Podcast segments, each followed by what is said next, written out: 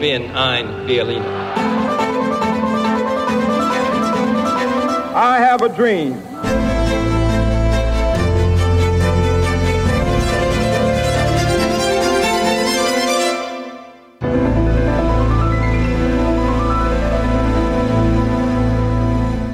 Olá, bem-vindos a este novo episódio da História Repete-se, com Henrique Monteiro. Olá, Henrique.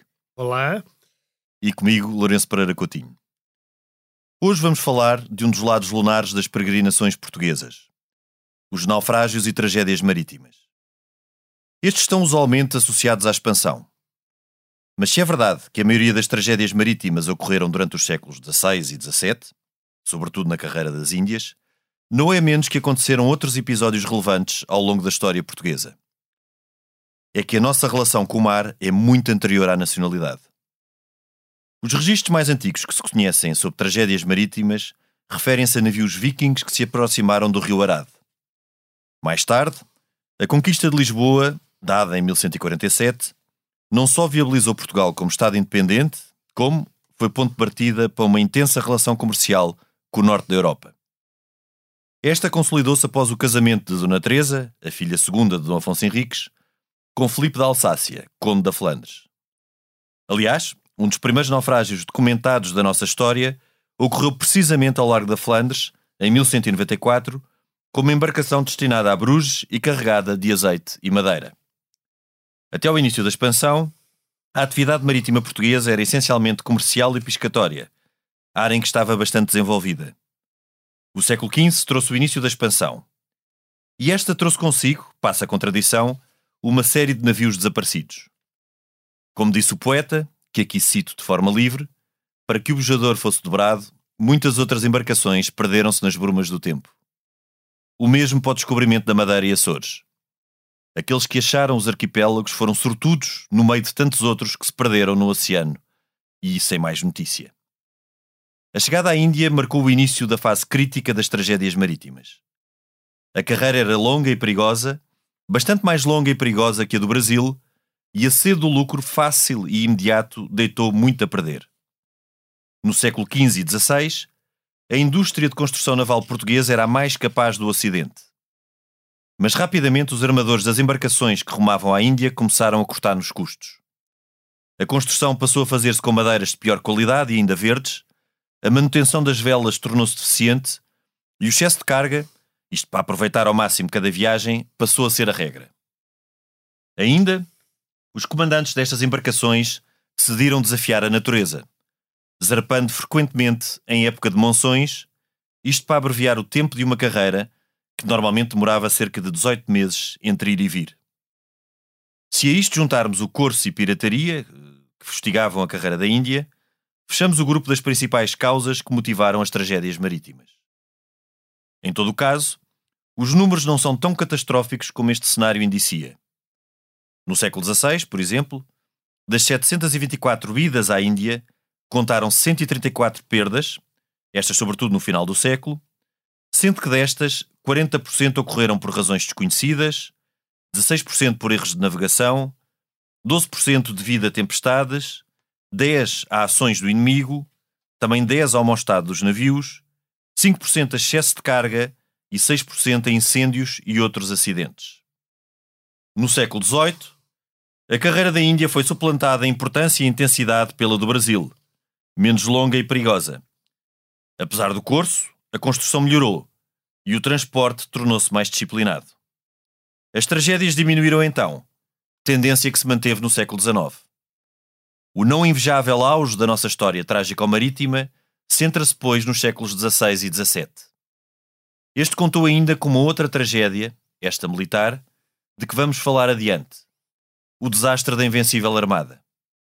Este ocorreu em 1588 ao largo da costa da Escócia e Irlanda. A Invencível Armada, que aliás largou de Lisboa, contou com uma importante participação portuguesa e a sua derrota marcou o início do declínio da Espanha como potência naval. Passemos, pois, sem demora à conversa e ao início da nossa viagem por estas tragédias. Este podcast tem o patrocínio de Germano de Souza, o Laboratório de Portugal.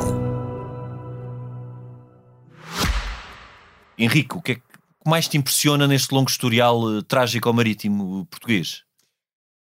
Olha, Lourenço, o que mais impressiona é a ganância, porque mais de 100 barcos ou navios se perderam por uh, erros que têm a ver, de certa forma, com a ganância. Uh, por exemplo, o, o, na história trágica marítima, compila uma série de, de, de desastres ou naufrágios uh, da, da, carreira das Índias, justamente. Uh, Dizem-se coisas como estas. Tardaram muito em ver o cabo, o cabo, como as cordas, não é? O cabo, por causa das ruins velas que traziam o que foi uma das causas, a principal do seu perdimento. Isto é sobre um navio. Sobre outro se diz, por o leme ser podre, um mar que então lhe quebrou pelo meio, levou-lhe logo a metade. Mas disse outras coisas. Os estivadores carregavam conforme mais lhes convinha, ao sabor das pórtulas de cada passageiro e dono, atulhando o galeão de fardarias em barda isto é o António Sérgio que, que, que refere no, no, nas suas análises. Portanto, quer dizer, um, o barco não resistiu às ondas ao vento porque estava mal feito. O, outros tinham uma carga excessiva em tonelagem, portanto, em peso. E, isto foi. Foi recorrente. Foi recorrente, não é? Portanto, era natural que se perdesse. Uh, e com barcos cada vez maiores. Porque... Com os galeões, aquilo começa com, a, com, a, com, com, as naus, vai para os galeões, que são maiores, não é? e aquilo vai, vai andando das caravelas. Para os nossos ouvintes terem uma, uma dimensão do que, da ordem que estamos a falar, eh, as primeiras embarcações que rumaram a Índia pesavam 300 toneladas. Certo. E no século XVII elas andavam pelos 1200. Era quatro vezes mais. Eram quatro vezes mais. Portanto, quatro vezes maiores? Sim. Quatro coisa... vezes maiores também que era para trazer mais coisa, para rentabilizar esses tais 18 meses de, de ida e volta, não é? Eh, e, e, e, também para. porque já havia competição depois, no final. Aliás, tu aí falas de um episódio que marca o declínio da, da Armada Espanhola, é verdade, que é a Invencível Armada, é, mas marca também o, o, o fim, da, infelizmente, da Armada Portuguesa, porque boa parte da Armada Portuguesa estava metida no contingente espanhol, uma vez que o governo era de, era de Filipes, e, e, e, portanto nós fomos apanhados na, na guerra entre a Espanha e a, e a Inglaterra, digamos, com, com, com, a nossa própria armada, que era uma armada Sim. na altura bastante uma, importante. Uma armada muito importante mesmo. Muito importante, uh, e foi muito importante para os, para os espanhóis. Infelizmente, os espanhóis eh, tinham, nós também, todo mundo, mas quer dizer, os espanhóis tinham mais, parece, eh, a ideia que eh, a nobreza dava poder de comando sem qualquer treino. Portanto, entregaram tudo aquilo ao Duque de Medina Sidónia que era um homem que acho que de barcos percebia tanto como eu percebo de foguetões. Mas sabes que isso foi um azar, porque o comandante nomeado para, para a Invencível Armada era o Dom Álvaro de Bazan, que era um bom almirante, um bom almirante. Marquês de Santa Cruz. Sim. E que, e que não pôde ir, e depois foi o Duque de Medina Sidónia, que de facto pertencia a uma das melhores famílias de, de, de Espanha, hoje, das mais importantes, hoje. ainda hoje, ainda hoje ainda existem. Existe. Uh, e de facto ele não só não percebia, como eu também estive a ler aqui um bocadinho sobre a Invencível Armada, e há aqui episódios interessantes, porque a Invencível Armada não só larga de Lisboa, como grande parte da frota era portuguesa. E perde-se naufrágio, mas era portuguesa. Era a esquadra era. portuguesa, era a principal. Tanto que pois o navio é. Almirante, o Duque de Medina Sidónia, vai num galeão português, o galeão São Martinho, Exatamente. tinha 48 canhões, eh, e o, o, segundo navio da esquadra também era português, era o São João com 50 canhões. Uhum. Portanto, era, era uma. Eh, a esquadra portuguesa tinha uma participação, uma participação muito forte. enorme. E depois e... o Medina Sidónia. Eh, fez, a, fez aquela coisa que qualquer pessoa hoje, mesmo que tenha só a carta de patrão de Costa, seria logo um erro brutal. É que ele tem uma escaramuça em que não perde muitos barcos ali no, no, enfim, no Canal da Mancha, mais ou menos, digamos assim, não é exatamente, mas é ali ao, na costa da, sul da Cornualha e por, e por ali afora. Ele tem ali uma coisa, e ele então, para tentar apanhar o, o, a esquadra inglesa uh, pela. Ao contrário, ele contorna a Grã-Bretanha. Sim, o que, um erro. O que é uma coisa, uma coisa que eu digo que nem uma pessoa com carta de patrão de Costa se lembraria, se de uma coisa dessas, sim. Contorna, tenta contornar e contorna, de facto, quer dizer, chega lá acima, ao, ao norte da Escócia e volta para baixo, para ver que aquilo é uma ilha. E quando volta para baixo, ele é apanhado de uma tempestade, aquelas tempestades horrorosas que continuam a existir no canal de, da Irlanda, ou de, de, que é ali entre Sim, a Escócia, Escócia e entre Irlanda, o sul da Escócia, o norte da Inglaterra e a Irlanda, e o norte da Irlanda, mais ou menos, ele apanha ali uma tempestade e é aí que eles se afundam. Sim, Todos sim, sim, sim. Afundam-se na tempestade sem guerra. E os que sobram já são manifestamente insuficientes para, para, para fazer. O que torna a tragédia naval. ainda mais humilhante. Porque não foi uma um- derrota. Não é uma derrota militar propriamente, quer dizer, é uma, é uma derrota provocada pela estupidez do, do Medina Mas também há do aqui uma outra, uma outra questão na, na Invencível Armada. Aliás, que do lado inglês estava o famoso Sir Francis Drake, Corsário. o corsário da, da- de Isabel I. Mas há Exatamente. aqui uma- umas outras, um- duas outras curiosidades E interessantes. já agora, deixa-me só dizer uma coisa. Uma das peças notáveis dos- de um discurso é o discurso da Rainha Isabel I nas praias de Southampton A exortar. a exortar os marinheiros in- ingleses a dar luta aos espanhóis. É fantástico, se puderem É ver. um patriotismo à la lettre, não é? É, assim, é, exatamente. E uma rainha a falar. E uma é? rainha a falar. Estamos a falar isto para que num, num século em que as mulheres, enfim, ainda não. Mantinham-se em silêncio. Sim, e não, não, não primavam propriamente por estar nos grandes acontecimentos po- Políticos políticos e públicos. e militares e públicos. Mas, mas sabes que é interessante aqui em relação à, à Invencível Armada? Que usualmente pensa-se que eh, a Invencível Armada tinha um maior número de embarcações do que a inglesa. Ora, não acontece. Tinha Uhum. mais tonelagem, Tinha mais tonelagem, porque eram galeões grandes, que dificilmente manobráveis e eram, e eram, barcos, sobretudo, tinham tido sucesso noutro tipo de batalhas, o Lepanto, em Sim, 1571, que foi pouco antes. Elepanto, mas aí Elepanto é do Dom João da Áustria, que é o- Exatamente, que é o, o almirante, que é irmão, é irmão do Carlos V. E, e esse, pelos vistos, percebia daquilo, digamos, porque essa batalha. É- E o tipo de embarcação estava mais adaptada eh, a, essa, a essa guerra, até de, de abordagem. Esta de canhões era muito difícil para os galeões. É, e, os, ing- e os ingleses, sobretudo, tinham, tinham muitos navios, pa- pa- para, chamar assim, eh, que faziam ali o comércio do Mar do Norte e, da, e para a França, conheciam bem, e que conheciam conheciam bem. do Golfo da Biscaia, aqui ao E o norte Canal da Mancha, Península. conheciam. Eles conheciam aquilo perfeitamente. Os navios eram muito mais pequenos, porque os navios portugueses eram navios de longo curso, grandes, Galeões, e tal, galeões uma coisa enorme, e aquilo depois para, para manobrar era preciso dar 50 voltas ao leme para ele mudar 3 graus ou assim uma Claro. coisa ou 4. Enquanto o- o- os ingleses de facto eram como eh, drones hoje em dia, digamos, eram uma espécie Eram flexíveis, manobráveis. Eram flexíveis, manobráveis, e atacavam em qualquer sítio e fugiam. Fugiam. E, mas também não foi isso que, foi, que, que fez a derrota. A derrota foi de facto a maior derrota foi, foi o naufrágio do, da- E, e foi a incompetência do, do, incompetência do Sidónia. E, e- e um, e, um, e um naufrágio humilhante que nem sequer eh, foi consequência de uma batalha. Portanto, isso. O- exatamente. Mas nós também temos isso, porque o António Sérgio, quando, quando escreve sobre os descobrimentos portugueses, ele diz que há uma política de gestão eh, péssima na maior parte de- das naus portugueses e aqui ele chama albu, albuquerquismo. de, Mas do, Albuquerque. do, do Afonso de Albuquerque, Exatamente.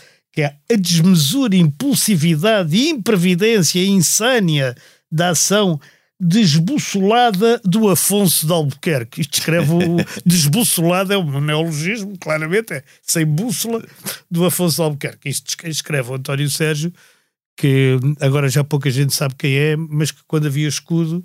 Estava nas notas. Estava nas notas de 5 Era contos. 5 só- mil, não era? 5 contos. cinco contos. E portanto sempre se conhecia. Era uma figura mais conhecida na Era uma altura. figura mais conhecida. É um filósofo, pensador do, do princípio do século XX. Eh, e ele, quer dizer, portanto, que nós estamos aqui a falar do Medina Sidónia, do Medina Sidónia, e, e, e- e temos que reconhecer que nós também tínhamos muitos almirantes assim, não é? E muitos Sim. donos de armadores. Sobretudo nesta carreira das Índias era o que estávamos a É, falar. é. Há, há este lado, de facto, lunar que, que não se fala tanto e que é encoberto, mas, mas foi falado eh, e foi denunciado Exato. na altura, não só pelo Gil Vicente, o seu primeiro alto, que é o alto da Índia. E o alto da Índia não é tanto sobre questões de. estas questões de, do mau estado dos navios ou da ganância, mas fala da ganância. Eh, no fundo, é, é- é uma obra satírica que também o fala e do, do, eh, e do que significava do lado lunar, do que significava ir à Índia. Bem, o Camões também fala. E o Camões também Fala, fala. fala do velho do Restelo. Do velho do E- Restelo. E, noutra, e, no- Mas- e- mas- e na, mas na fala do Amador. Do, do Amador. do Adamastor. Adamastor, digo. Na fala do Adamastor, ele também põe, põe essa questão. mas, há- mas tens outros, tens o, o Diogo de Couto, que, que- que escreve Sim. O Soldado Prático. Uhum. que, que, no fundo é, é a, a, fala de um vice-rei, a fala imaginada, não é? De um, de um hipotético vice-rei com um velho soldado que conta e denuncia também estas práticas. Uh, uh, e, e, não só Gil Vicente, como o próprio Fernão Mendes Pinto conta na peregrinação e fala uh, destes episódios de ganância. Ou seja, nós de facto, ao contrário do que se passou noutros locais, a nossa ideia com a Índia foi sempre uma ideia muito comercial. Nem houve uma, nem houve uma, uma tentativa de aculturação, nem houve uh, esta preocupação de passar cultura, como por exemplo no caso do Japão. No caso do Japão houve uma tentativa de missionação. Até na China, houve. E na China houve. Só que na China acabaram todos mortos. E no Japão. E no Japão, no Japão. Mas, mas, mas, mas a Companhia de Jesus, os jesuítas também vão para o Japão. Na Índia não conseguem penetrar. O mundo muçulmano tem sempre uma resistência grande a isso e como eram comerciantes Uh, uh, o que querem é comerciar com os, com os, portugueses. E no Brasil, pronto, a situação também era completamente era diferente. diferente e, e, a carreira com o Brasil também era uma carreira menos perigosa, e, menos Brasil longa. tinha uma cultura milenar, como tinham os indianos. Como tinham os indianos, os, claro. Os chineses, sobretudo, e até os japoneses. Uh, e, e, há outra, outra coisa também que a gente tem que ver, é que o Vasco da Gama chegou à Índia com um piloto muçulmano. Sim, exatamente. Foi, foi o piloto muçulmano ali mais ou menos em Melinde, não é? Por aí, que, que, que, entra na embarcação e lhe diz para que lado é que é a Índia, porque aquilo era tudo muito assim, por, não havia mapas, não é? Era tudo assim um bocado por. Os mapas foram feitos depois, com, com algum Sim. rigor. E portanto, ele quando lá chegou, ele chega e entra em Coxim, em Coxim dá uma. Aliás, o São Francisco Xavier morreu lá, mas. Sim o, ainda há uma tentativa de, de, de, penetração do catolicismo, eles conseguem, né? naquelas colónias depois de Goa. Sim, mas é muito residual, das, não é? A Praça das Igrejas, que aliás é património da Unesco, é brutal a gente chegar à Praça das Igrejas em, em Goa, em. Sim, do outro lado do, do mundo e ver. É, é outro mundo, é, é, é, uma coisa do outro mundo. Mas de facto era mais o comércio, não é? Que os, que os motivava, isso não há, não há dúvida, porque a expansão da fé para ali não havia.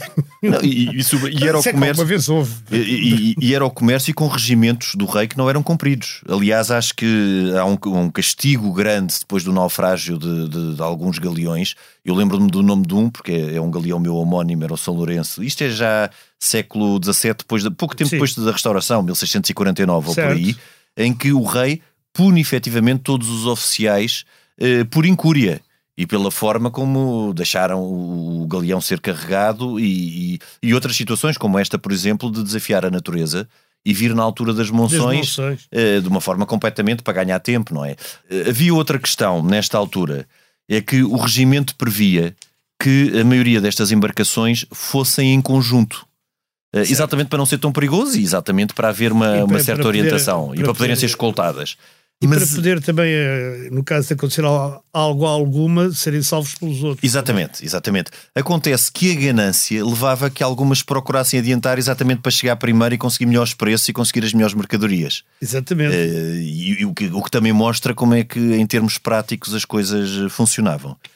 Henrique, mas também havia aqui um, um, outro, um outro tema que é capaz de ser interessante nós, nós falarmos, que é esta questão de que a relação de Portugal com o mar eh, não se circunscreve eh, à época dos descobrimentos. Nós, não, quando é logo, falamos. É logo, é logo começa. Começa logo com, com, com, com a, nacionalidade, não é? Uma das coisas que fiquei quando andei a investigar para isto, ou a ler, eh, para isto, uma das coisas que fiquei extraordinariamente admirada é assim: em Portugal criou-se um seguro para as embarcações em 1323, quer dizer.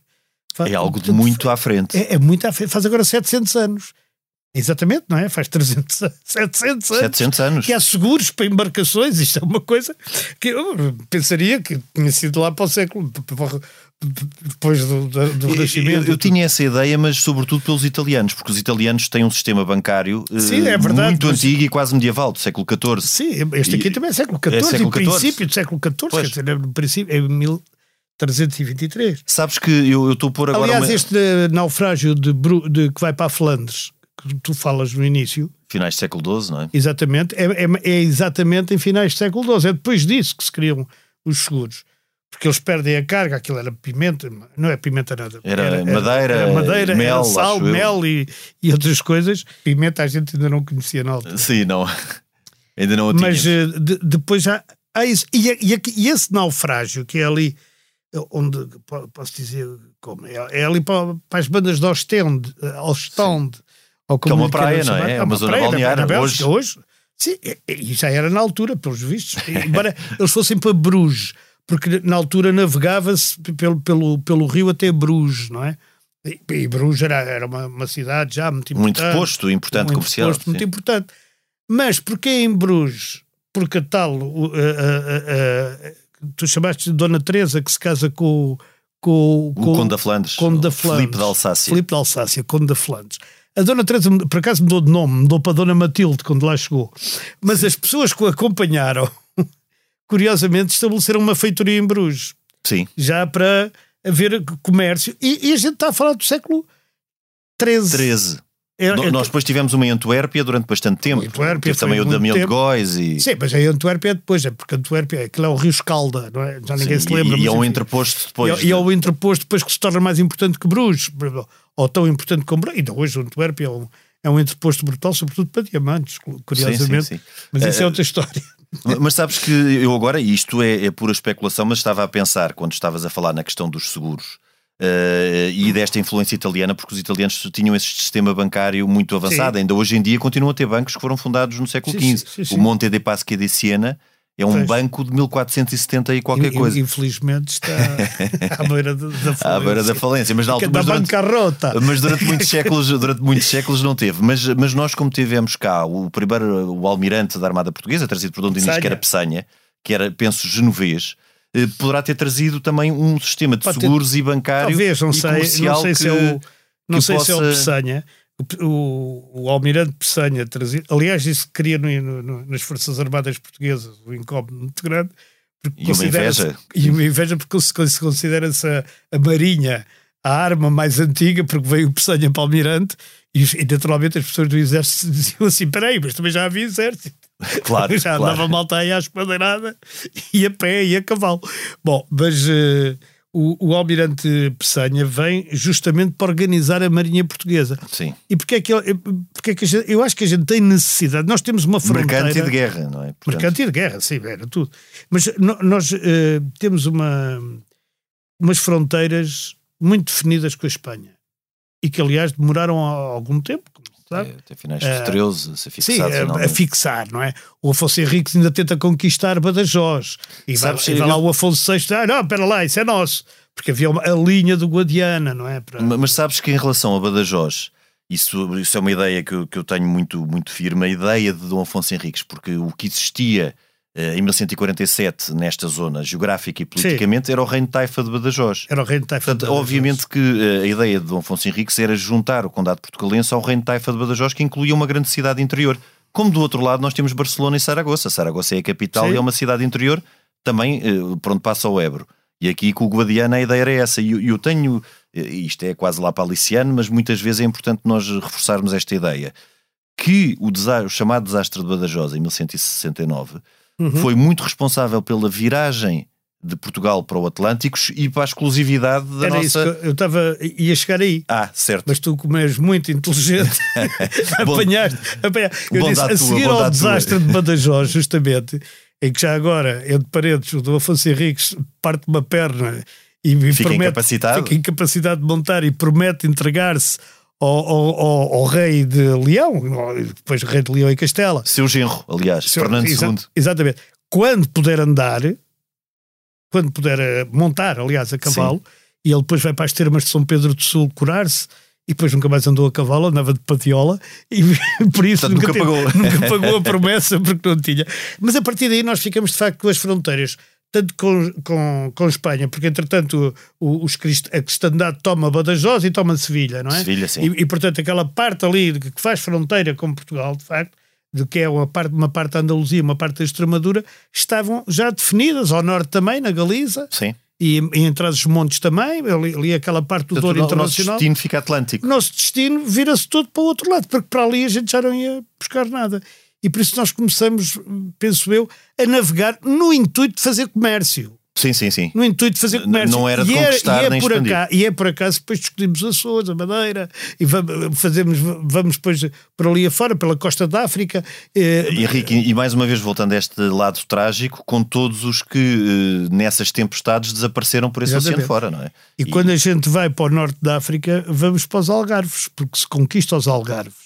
Aliás, as pessoas nunca compreendem esta coisa que é rei de Portugal e dos Algarves da quem e da Além-Mar. E é que para, porque havia Algarves da quem e de Algarves da. Além. Os Claro. Algarves da Além eram o norte da África. O da quem, isto com, com, com os meus respeitos todos pelos algarvios, os Algarves da quem eram o Algarve. Era o Algarve. Era, era Exato. aquele reino muçulmano também. E ainda antes do século XV temos outra, outra altura importante, eh, exatamente pelo comércio eh, que estamos aqui a falar, que foi a importância da rivalidade entre Lisboa e Sevilha Exato. em 1383, porque grande parte desta ideia do Conselho de Lisboa e dos homens bons de Lisboa, Lisboa, estarem exatamente. pelo mestre Davis foi exatamente por receio que o rei de Castela pudesse beneficiar Sevilha em detrimento de Lisboa, porque eram as, as grandes a sul, a sul e a ocidente, as grandes praças comerciais da, da, da- da, cristandade.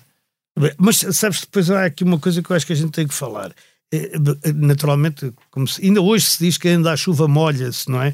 Quer dizer, há uma- há um certo Continua, fatalismo. continua a ser verdade. Continua a ser verdade, mas há um certo fatalismo. Quer dizer, se a gente eh, tinha muitos, muitos navios e íamos muito para o mar e tal, era natural que houvesse o, o- que, que houvesse desastres e que houvesse naufrágios, não é? Claro. Que eram os piores desastres.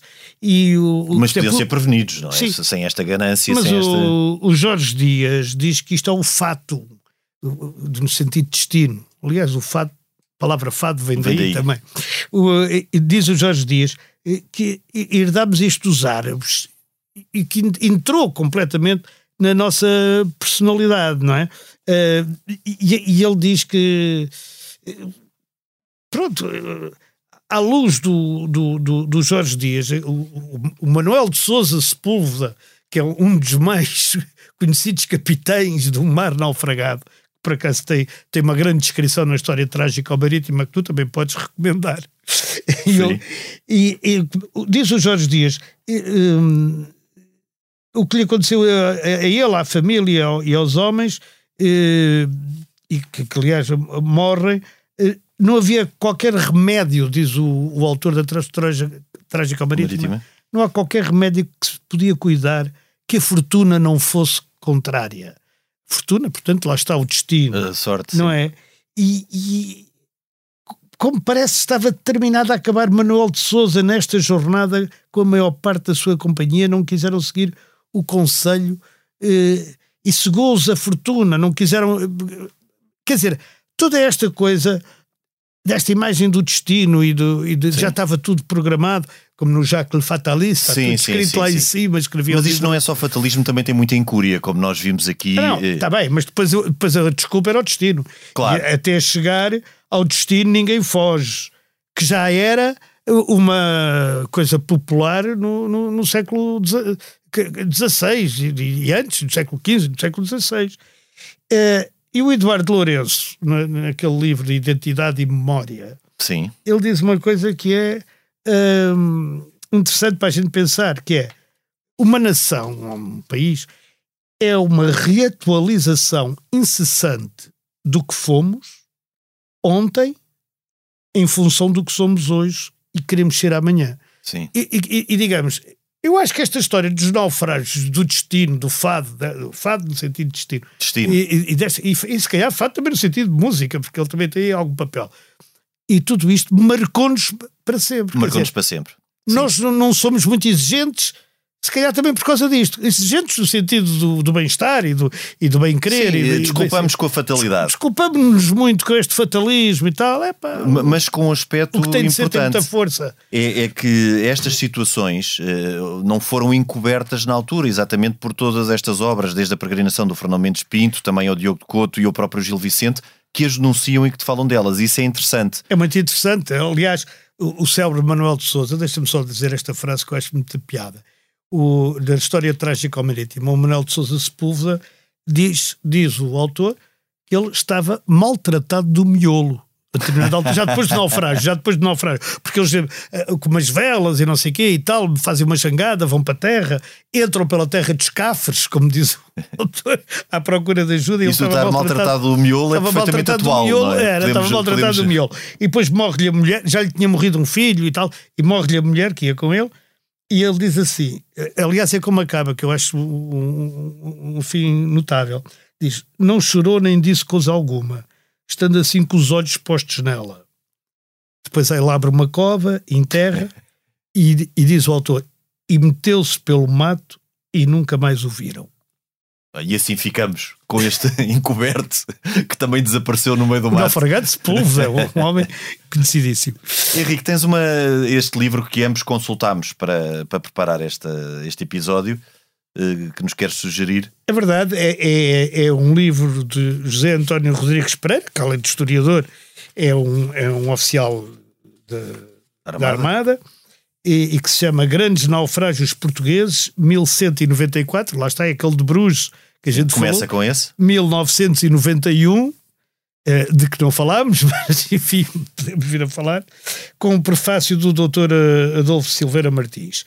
Uh, isto é da esfera, dos, livros, livros. da esfera dos livros. Muito bem, e eu uh, sugiro só para completar e para complementar a história trágica ao Marítima. Não sei se a poderão ler na, na primeira edição, que foi de 1735-36, isso só, só, uh, só, os privilegiados. só os privilegiados, de Bernardo Gomes de Brito, em 12 volumes, uma compilação de todas estas tragédias. E já agora aí leio a história do Sepúlveda que eu contei, porque ela veio aí.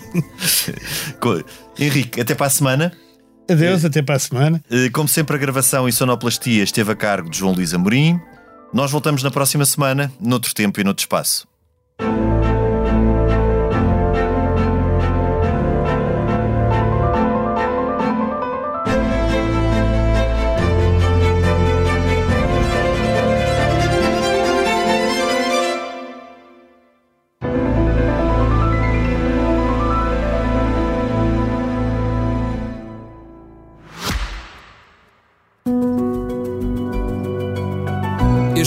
Podcast tem o patrocínio de Germano de Souza, o Laboratório de Portugal.